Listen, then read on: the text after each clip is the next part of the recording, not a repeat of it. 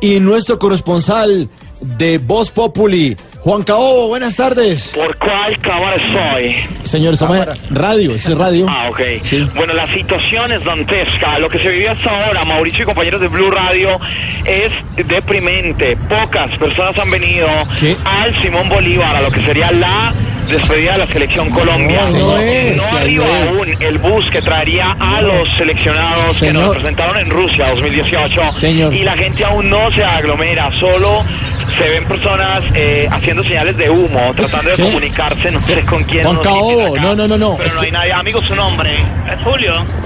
Julio, me imagino que viniste a la despedida de la selección Colombia. No, señor. Eh, entonces, ¿por qué tienes la camiseta de la selección Colombia?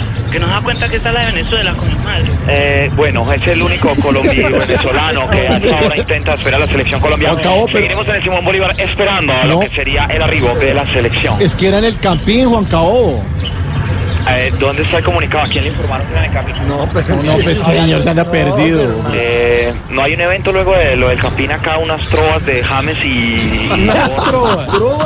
¿Unas trovas? Eh, este, Leo Mina, el del, el del gol de cabeza, Leo Mina no vendría al No, Simón Leo Bolívar, Mina, claro. Están aquí No. una demostración de 21 No, Juan Caobo, le va a regalar una brújula para que salga a hacer los informes. con escóbula.